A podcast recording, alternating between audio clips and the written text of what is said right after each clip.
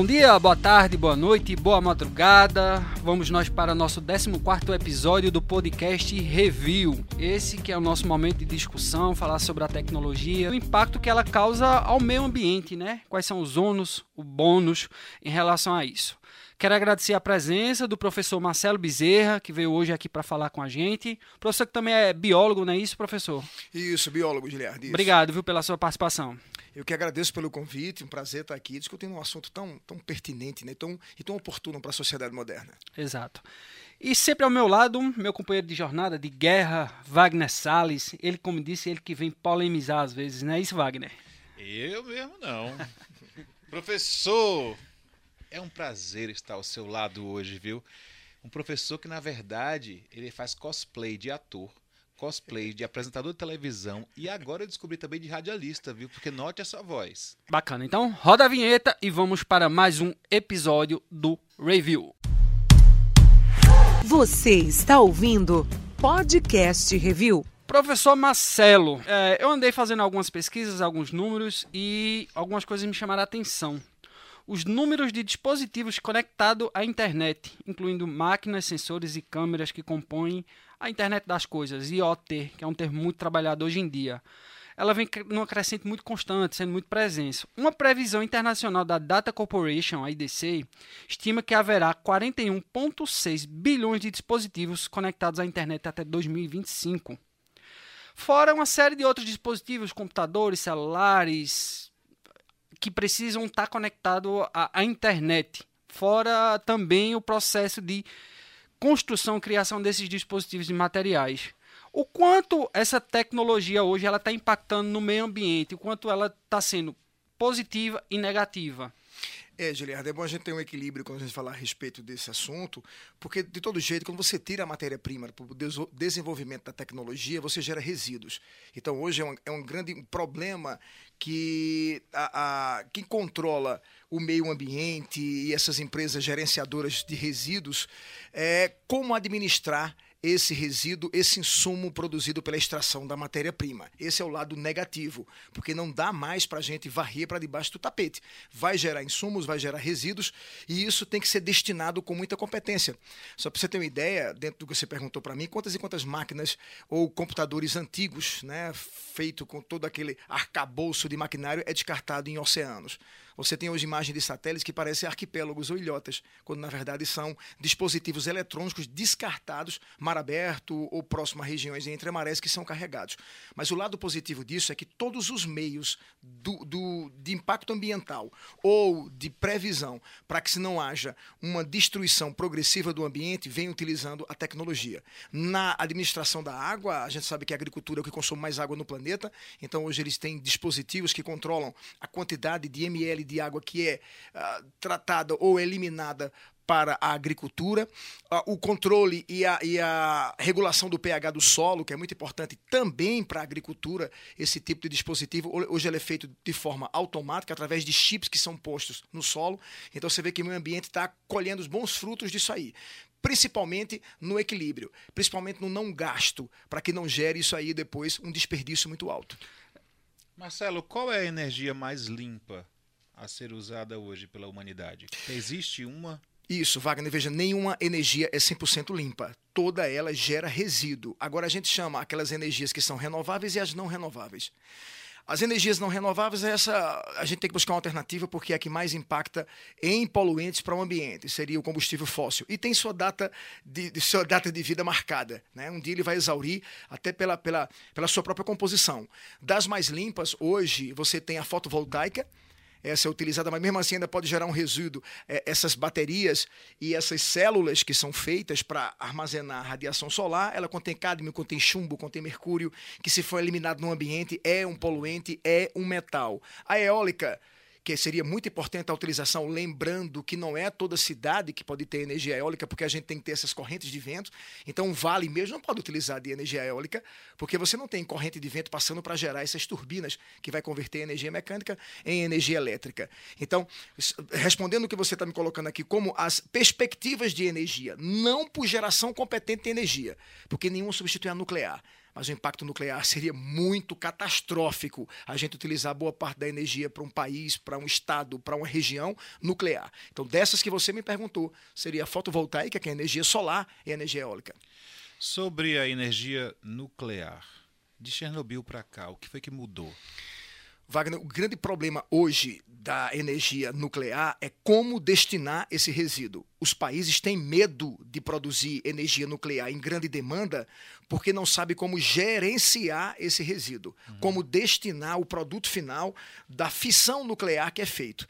Você me coloca aí uma situação como essa de Chernobyl, que foi a grande catástrofe que fez 30 anos recentemente, que ocorreu na Ucrânia, de, de, um acidente com a magnitude como essa, só, nós tivemos só na Ucrânia, só em Chernobyl. Né? Uhum. Não podemos comparar o Césio 87, que aconteceu Sim, aqui claro. no Brasil, foi muito pequeno, era uma placa reatora aqui dentro de uma, de uma máquina de radiologia, mas não podemos esquecer 2012, Fukushima, no Japão, que não foi por ingerência ou por incompetência. Foi um fenômeno natural. Sim. Foi um maremoto que atingiu as turbinas e você viu a demanda de energia nuclear que foi lançada para a população japonesa. Então, por isso que é uma energia altamente viável quanto rendimento energético, mas uhum. muito preocupante em relação à administração, manutenção e principalmente descarte e vazamento. O descarte não poderia ser feito no no universo, não, lá no, no espaço, leva lá para o espaço, lança para Jesus. Mas esse é que tá o problema. Na hora que você, você lança Tem como, Jesus, não? Leva pra... O Wagner, é, é, o Wagner ele gosta de colocar umas mas, situações. É, deixa eu colocar uma situação curiosa. O, o, que é que Jesus tem a ver com isso? Né? não, mas veja Ele só. resolve, né? Ele está lá no céu, né, teoricamente. Isso, então isso. manda para Jesus.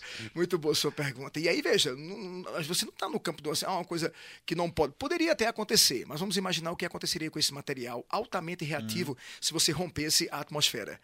Uhum. Então isso geraria uma fissão bem maior com explosão que o risco muito grande de até a nave espacial ou qualquer tipo de protótipo desse que estivesse levando esse material para ser descartado como um lixo é, é, espacial uh, romper e gerar uma explosão muito perigosa. O, okay. a, o, próprio espaço já tem um, uma série de degestos de coisas da de tecnologia no espaço, no espaço né? né? Que eu acho que a raça humana é incrível. Ela consegue poluir o próprio planeta e Isso. o que está ao redor. ao redor. Veja que absurdo né? isso. Mas a gente lembra que esse lixo, muito bem colocado por vocês, são satélites que são criados por essas agências espaciais e que aí perde a validade, não tem manutenção. Muitas vezes é mais caro, Giliard Wagner, você, é, você fazer a manutenção do que você criar outro. Uhum. E a gente sabe como a tecnologia é rápida. Sim. Então, de repente, aquele satélite ah, não tem mais a, a, finalidade que tinha ou foi ultrapassado por um programa mais recente. Entendi. É, professor, eu, eu recentemente estava vendo uma série do Código Bill Gates na Netflix, não sei se o senhor acompanhou. E um dos projetos dele, ele tinha a questão de acabar com o problema sanitário nos países é, africanos. Outro projeto dele foi a questão sobre o, a energia nuclear justamente falando isso em relação a Fukushima, etc., que teve. E ele tinha um projeto meio que audacioso, ele se usava dos resíduos que já existiam de mineração de, de Césio, etc. O professor acompanhou, entendeu não, um pouco que era esse projeto? Não, não Giliardi. Ah. Mas você tem uma ideia assim, reutilizava. É, é uma série, ou seja, tem algo fictício também. Não, na verdade era uma, um uma série do documental do Bill ah, Gates um de investigação né? em relação a isso. Bacana, bacana. E era um projeto que ele, ele, ele tentou, ele procura com os engenheiros, com a, a Fundação Bill Gates, é, fazer por onde tornar mais seguro o processo de Energia é, nuclear. Energia nuclear. Para justamente se acontecesse processos naturais, como aconteceu no Japão, não vinha acarretar a evasão do, do desse material radioativo. Isso, isso, exatamente. E, e ele, ele, na série ele citava os depósitos que tinha de materiais radioativos nos Estados Unidos e que todo aquele material que estava lá descartado poderia ser utilizado nessa composição. Bacana. Como ah. você falou aí, eu fiquei imaginando um processo de reutilização. Se ele uhum, reutilizar. Isso. É como você imaginar, fazer uma comparação aqui para os nossos ouvintes, é, é como se pegasse uma cana para tirar o insumo dela, o caldo, e a pessoa não passa só uma vez, né? Então você dobra ali, depois de esmagada, coloca novamente para esmagar e você vai tirando o máximo que pode. Mesma coisa uhum. o material radioativo. O grande problema que a gente fala é como é, esse intervalo em que eu promovi a fissão nuclear para gerar energia, que é uma quantidade, uma demanda gigantesca de energia, e eu vou armazená-lo no momento que a gente chama de instabilidade atômica para que ele não gere essa energia no momento indevido. Então, muito bacana essa série que você está colocando, esse documentário que você está colocando, porque são alternativas que esses cientistas estão desenvolvendo para que possa ser reutilizado esse material até o ponto que ele não tenha mais como gerar fissão, como gera, não gerar mais calor. Porque é esse calor que a gente utiliza, seja na, na, na usina nuclear, é esse calor que é importante, porque é uma demanda muito alta de calor e competente para as realizações de transformação. Então, muito interessante, seria uma saída muito viável reutilizá-lo. E era um projeto que estava caminhando para acontecer, ser posto em prática. Ele estava negociando com os chineses, mas aí por questões de embargo, problemas é, política em relação ao Trump com a China e acabou ficando de lado. Mas eu acho que é um processo que futuro breve, quem sabe, a gente possa ver essa alternativa aí. E aí você vê a Microsoft envolvida com isso, né? Exato, exato. É, Gates, a- a- ele tem se dedicado muito a, esse, a projetos envolver a tecnologia para ajudar a humanidade e a, auxiliar aí nesse acabamos digamos assim nessa exclusão dos recursos naturais que o homem vem, vem proporcionando.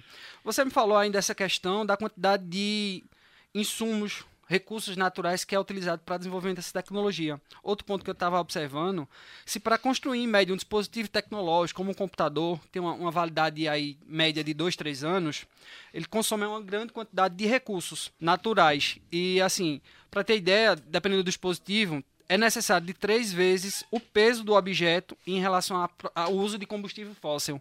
É- eu achei impressionante. Para cada grama de uma bolacha de silicone, 630 gramas de de combustíveis fósseis são utilizados. Por 2 gramas de microchips são necessários 1,5 kg de combustíveis e outros químicos.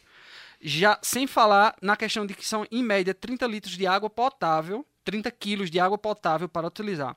O PC precisa, em média, de 1,5 toneladas de água para fabricar um computador.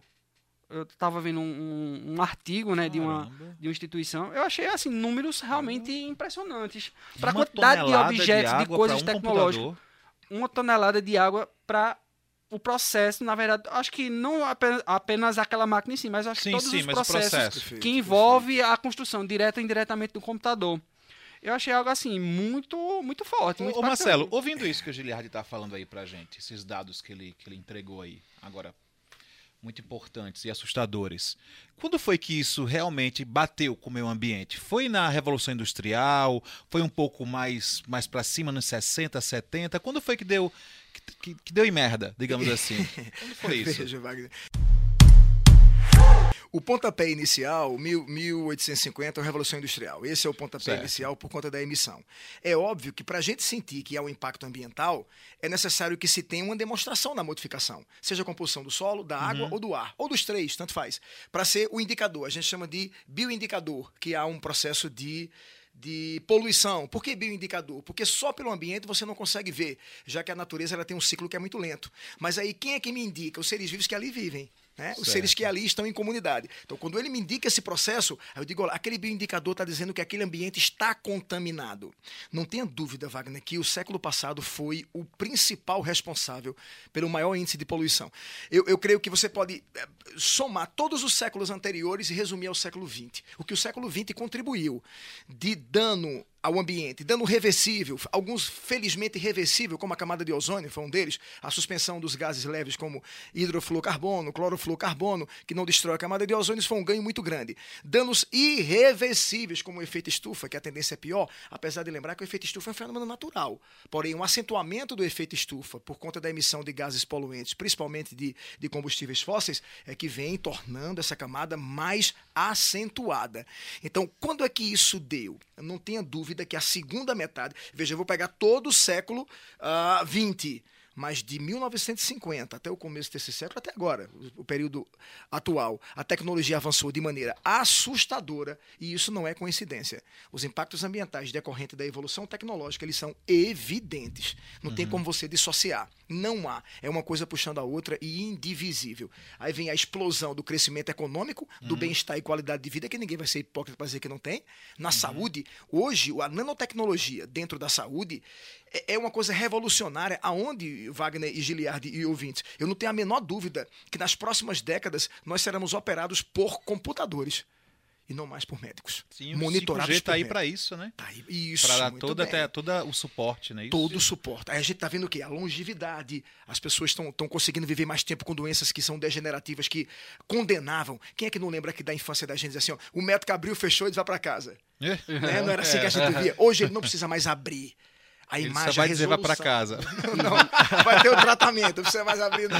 Você só se faz uma cirurgia hoje, em última instância mesmo. Porque a resolução das imagens ultrassonográficas, né, incríveis, a tomográficas, são incríveis. são de alta precisão. E, e até métodos, estudos, formas de, de prevenir algo que pode vir a desenvolver daqui a 10, 15 anos, 20 Perfeito, anos, né? Já perfeito. conseguem. Que é a medicina ter- preventiva, né? Exato, consegue Isso. identificar essas coisas. Eu estava vendo um, uma, uma outra coisa em relação a esse impacto da tecnologia, e no, num artigo também dizia que o seguinte: é menos danoso ao meio ambiente é, você consertar, manter um carro velho, por mais que ele emita mais é, combustível, emissões de gases, etc., do que produzir um carro novo. Isso é cara, por mais que o carro novo tenha a questão do carro elétrico, etc, etc, é algo realmente de se pensar assim em relação a essas coisas. Então, um dos caminhos para cada vez mais amenizar esse impacto seria trabalhar cada vez mais os famosos 3 R's. Isso, que hoje já, já são cinco, né? Pronto. já acrescentaram mais dois R's. E aí você foi no caminho certo, Giliardo. Eu acho que o- a perspectiva é essa mesmo. É, pa- para o consumismo, principalmente o consumismo tecnológico, recusar. E esse R que foi acrescido agora, o, o- o chamado R do recusar e o, o quinto, que é o repensar, ele é muito perigoso, Wagner, porque ele vai de contra uma, uma mola social muito grande, e a, a mídia tem sua participação também. A gente entende porque a mídia faz isso. A mídia é uma divulgadora de um produto e o produto precisa ser vendido, né? É, consequentemente, precisa ser comprado para poder ele girar. E, e você vê que a própria tecnologia hoje, ela torna o consumidor refém.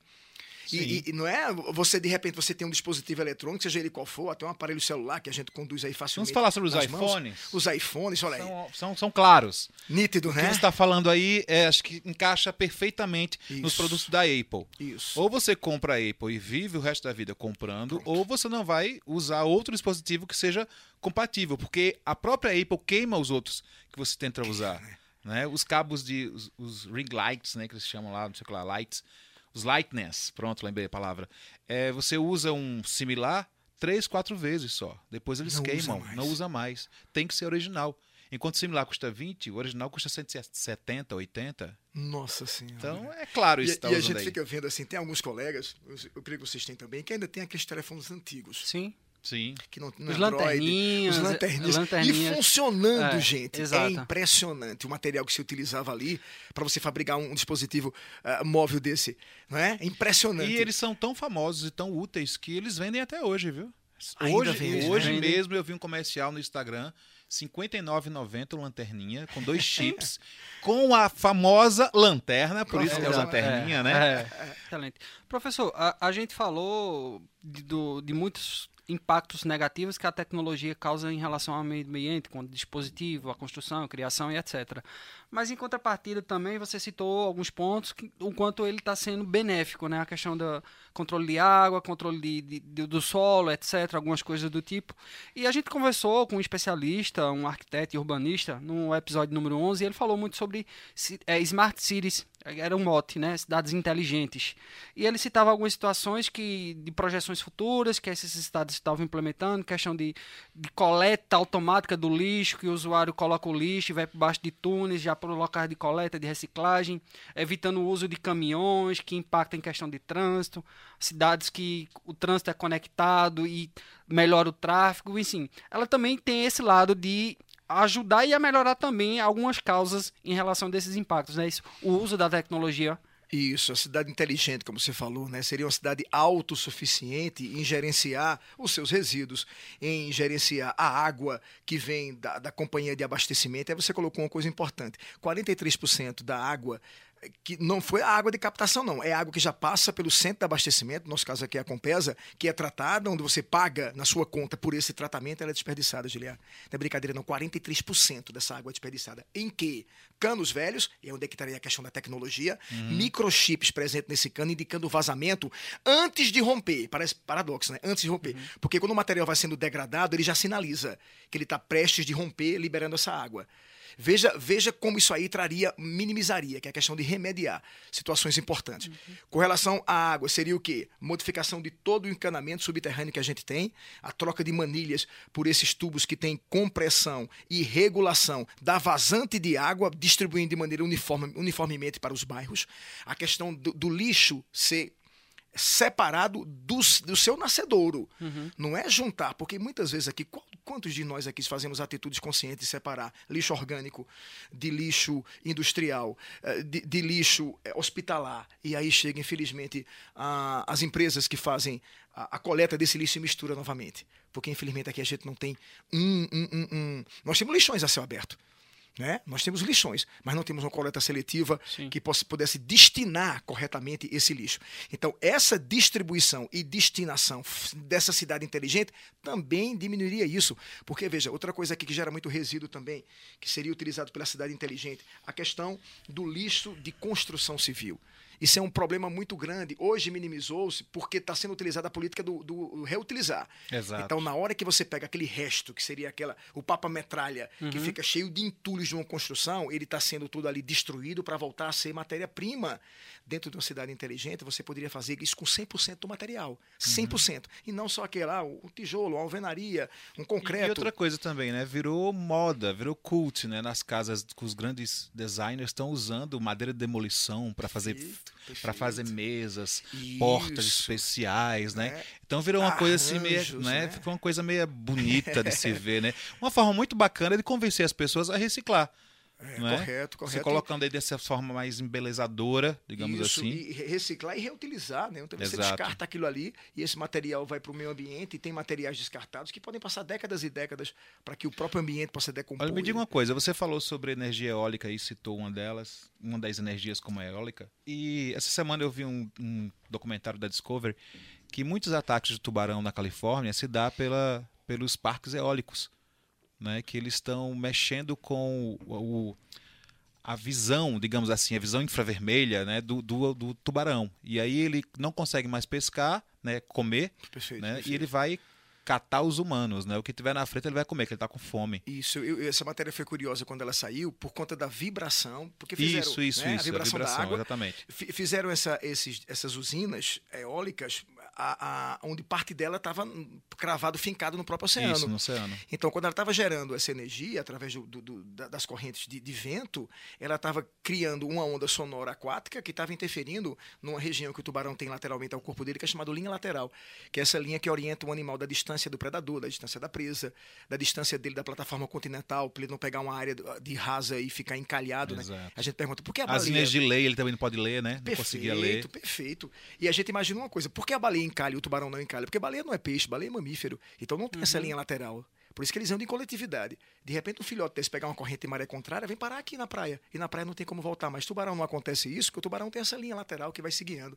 E aí veja o impacto que Wagner lembrou agora. A construção, e a gente fala de uma energia limpa, né, Wagner? Exatamente. De repente, as turbinas foram postas num local estratégico de pegar a, a corrente que vem, a massa de ar que vem oceânica, bacana, porque eu vou gerar muito mais energia do que eu esperar uma, uma, uma corrente de ar continental.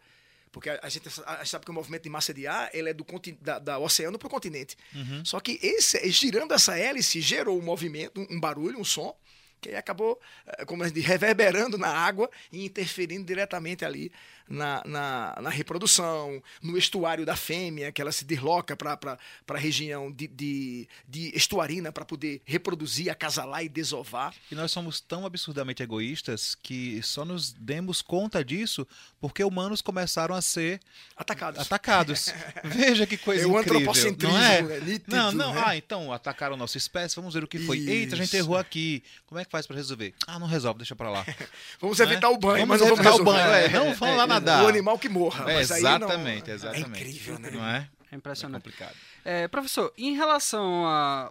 Dentro da sua análise, como é que o Brasil, vamos falar de Brasil, está hoje com esse tipo de tecnologia para tentar diminuir os impactos e até para tentar remediar os impactos causados ao meio ambiente? Perfeito. O Brasil tem, tem o seu Instituto de Tecnologia bastante de- desenvolvido. Eu acho que há quem, e aí ser- fazer aquela política do pessimismo, até pelo seguinte: como é que se produz tanto e a, a matéria-prima nós temos em, excesso e a gente encarece tanto esse produto final? Né? Por que exportar a matéria-prima e comprar o produto final dos países europeus? Está aí aquela questão da, da, da preocupação.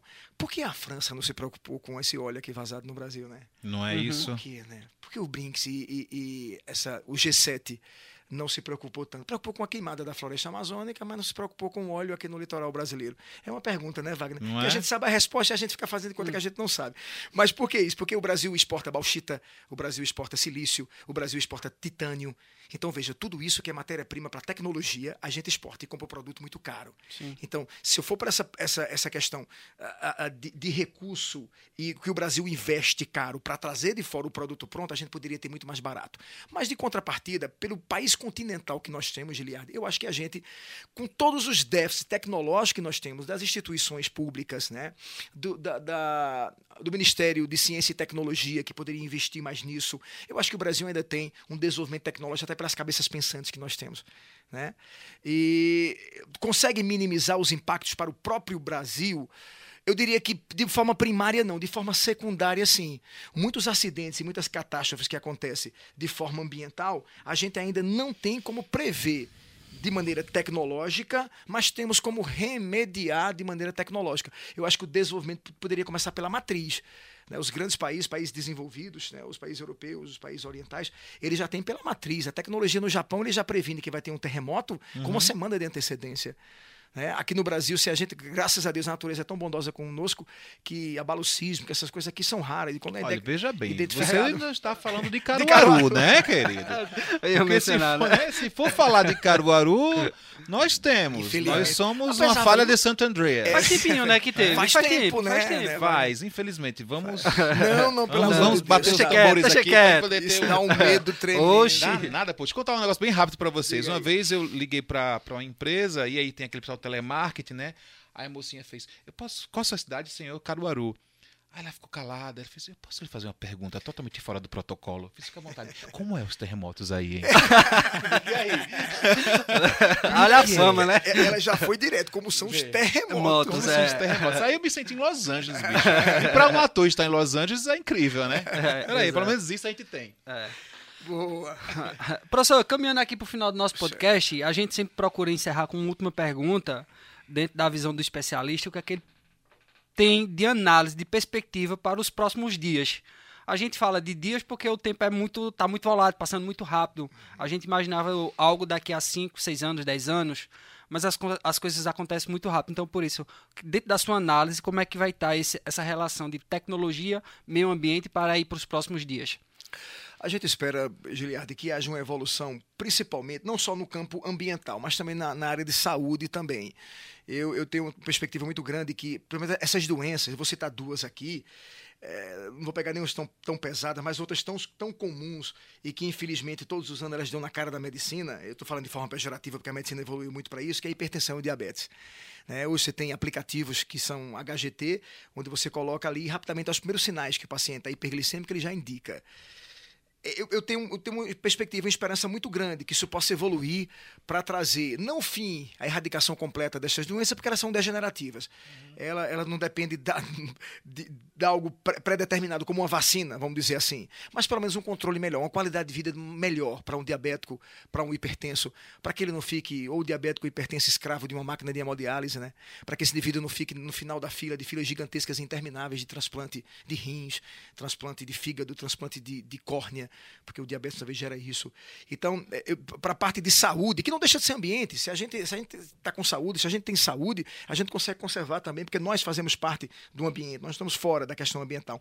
Em relação ao meio ambiente, eu acho que um desenvolvimento tecnológico mais voltado para a manutenção mesmo e preservação da natureza, as, as formas de agressão que são não são ocasionadas pelo homem, que elas possam ser eh, prevenidas e mitigadas no sentido de diminuir esse impacto que possa gerar para o ambiente e aquelas que forem utilizadas pelo homem que ele possa diminuir também a forma de extração dos recursos naturais de maneira consciente que possa dar para a gente uma qualidade de vida melhor mas que não esqueça que a gente está destruindo de maneira avassaladora né? Você colocou um ponto aí interessante. É, esses, esses acidentes que está acontecendo aí nessas é, usinas de, de retirada de, de matéria é, mineral, como a gente teve Mariana, como a gente teve Brumadinho. Brumadinho, então que a tecnologia também possa, possa agir, porque vai, vai, vai continuar tendo, tendo minério. Minério é uma mola propulsora do Brasil para tudo. Então que a gente possa também utilizar a tecnologia naquele sentido e que esses, esses, esses grandes e gigantescos tanques de resíduos de minério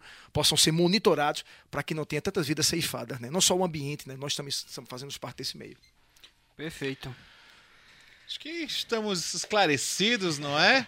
Sem É sombra de sempre- dúvidas. É sempre um prazer. Espero ter ajudado e colaborado com vocês e agradecer pelo convite. Demais, né, a gente que Marcelo? agradece aí pro senhor vir compartilhar com a gente esse seu recurso natural que é chamado conhecimento.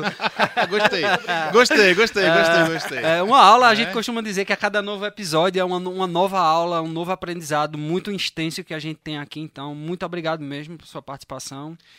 Obrigado, Wagner, por Estamos mais esse felizes. momento de discussão Valeu, aí. Gili. Professor, prazer, viu? Eu sempre aprendo muito com você, sabe disso, Wagner? Você e Giliardes não diga isso. são os meus professores. Olha aí, Ô. rapaz. Quanta honra. Então, por aqui a gente vai encerrando mais um podcast review. Esse que a gente falou sobre os impactos da tecnologia no meio ambiente, no nosso universo, nosso planeta. Chegamos até a estratosfera, né? É. Para você lembrando, toda quarta-feira tem episódio novo disponível. Basta acessar o portal INE10 Interior. O endereço é super simples: ine10interior.com.br. Ou então procurar o seu agregador de áudio favorito, tá? A gente pode procurar lá o podcast review no Spotify, no Deezer, é Hear This, Apple Podcast, Google Podcast. Beleza? Se você tiver algum tema, alguma sugestão, quer ou- ouvir algum assunto relacionado aqui ao podcast review, passa um e-mail pra gente para podcast@tvjc.com.br. Muito obrigado por mais um momento você nos acompanhar até aqui e até o próximo episódio. Valeu.